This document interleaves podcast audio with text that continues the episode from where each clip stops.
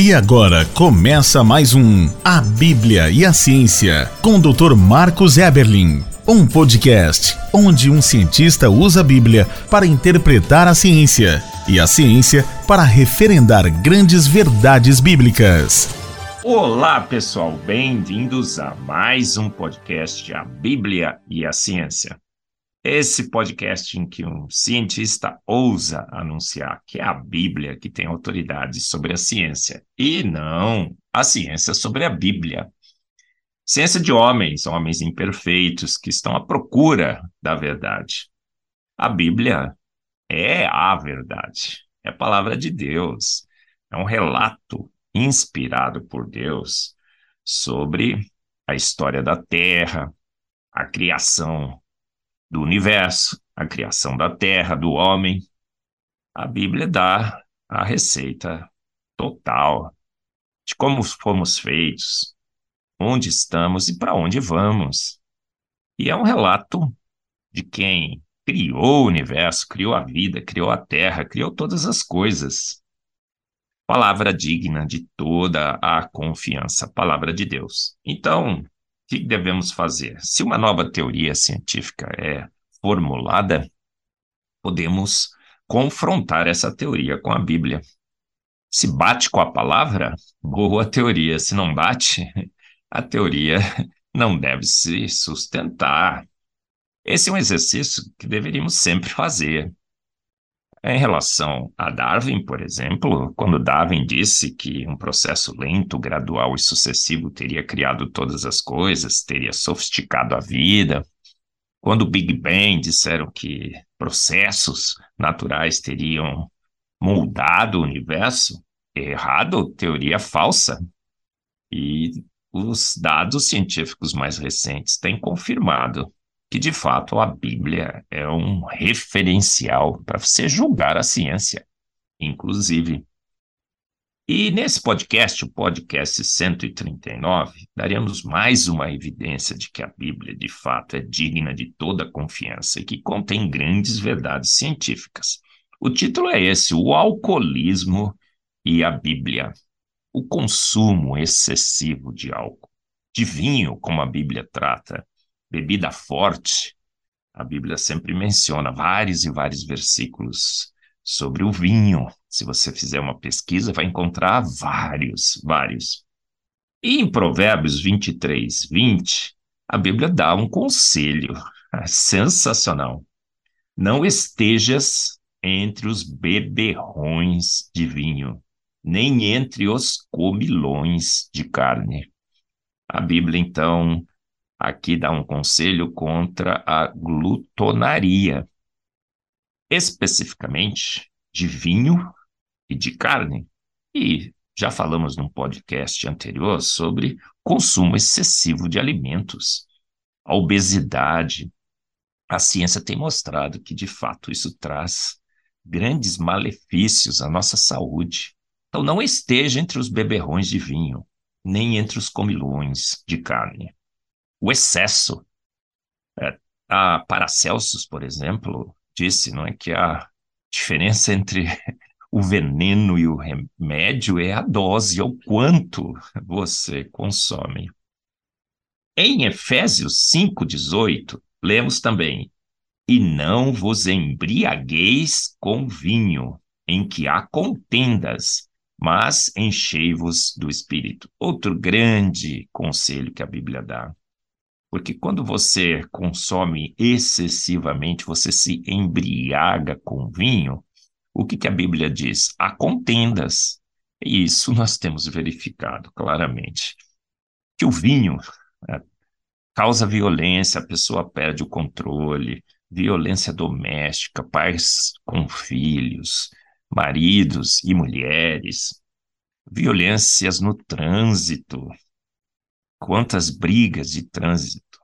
É, há também uma outra tradução de Efésios 5,18 que diz assim: Não vos embriagueis com vinho em que há libertinagem, você perde o controle, controle da sua sexualidade, por exemplo.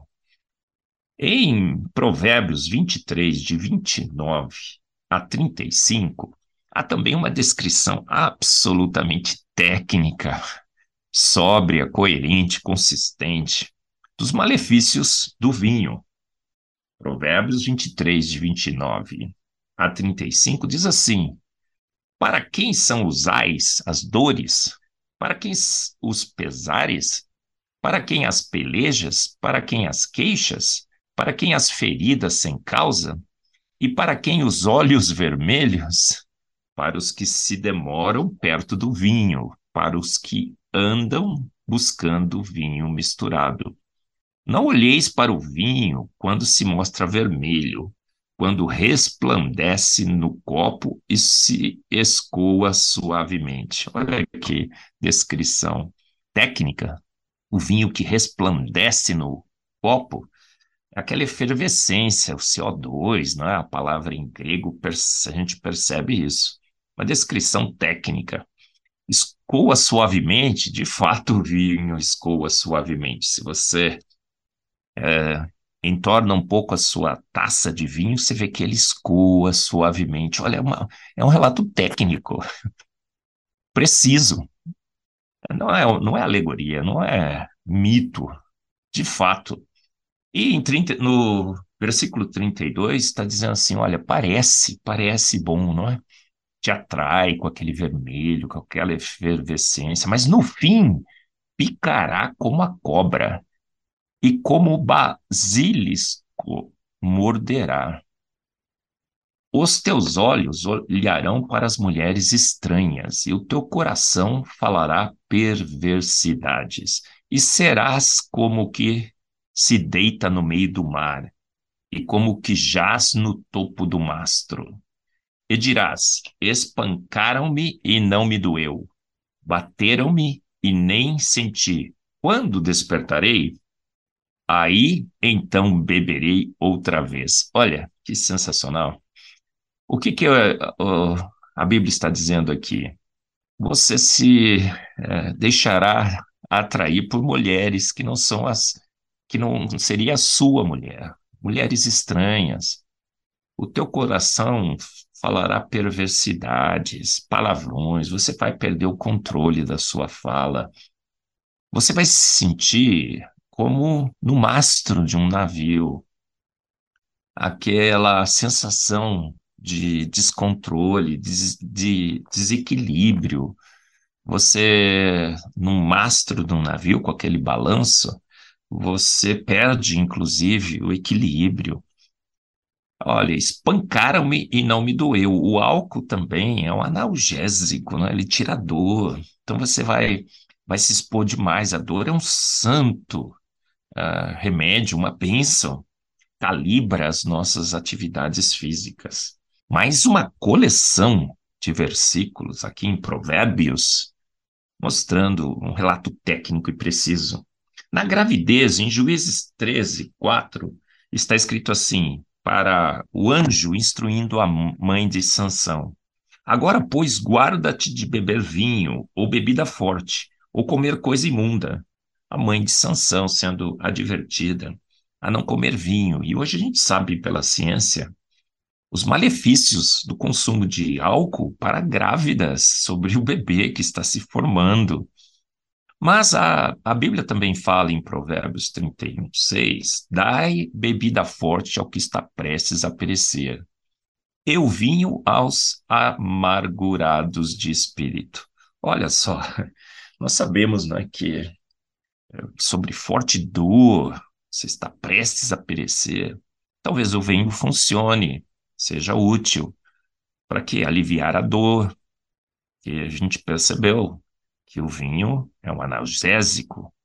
E o vinho, aos amargurados de espírito, um pouco de vinho aumenta o seu ânimo, aumenta um pouco a sua disposição. Então, ele pode servir como remédio Olha, Paulo também para Timóteo diz: não bebas mais somente água, mas usa um pouco de vinho, para que as suas enfermidades que têm sido constantes, o seu estômago. Então a Bíblia também diz que na medida certa, na dosagem certa, diluído com água, inclusive, né, segundo Paulo adverte a Timóteo, o vinho pode ser um bom remédio. Olha que fato incrível, mais uma grande verdade da palavra de Deus. Olha, você, o excesso de vinho causa grandes prejuízos, mas talvez possa servir como remédio em situações específicas, controladas, para Celsius de novo. Mais uma grande verdade da palavra de Deus, o alcoolismo e a Bíblia, como a Bíblia é um livro técnico, coerente, consistente, e como ela trata do consumo de álcool. Perfeitamente, esse consumo é tratado perfeitamente segundo o que entendemos hoje pela ciência mas uma grande verdade científica da palavra de Deus. Você ouviu mais um A Bíblia e a Ciência com o Dr. Marcos Eberlin, um podcast onde a Bíblia e a ciência bem interpretados concordam plenamente. Conheça mais acessando agora o Instagram do Dr. Marcos Eberlin, instagram.com barra Marcos Eberlin e a Coval Press, www.covalpress.com. Se você deseja ouvir os demais episódios, acesse agora nossa plataforma www.rede316.com.br e conheça mais.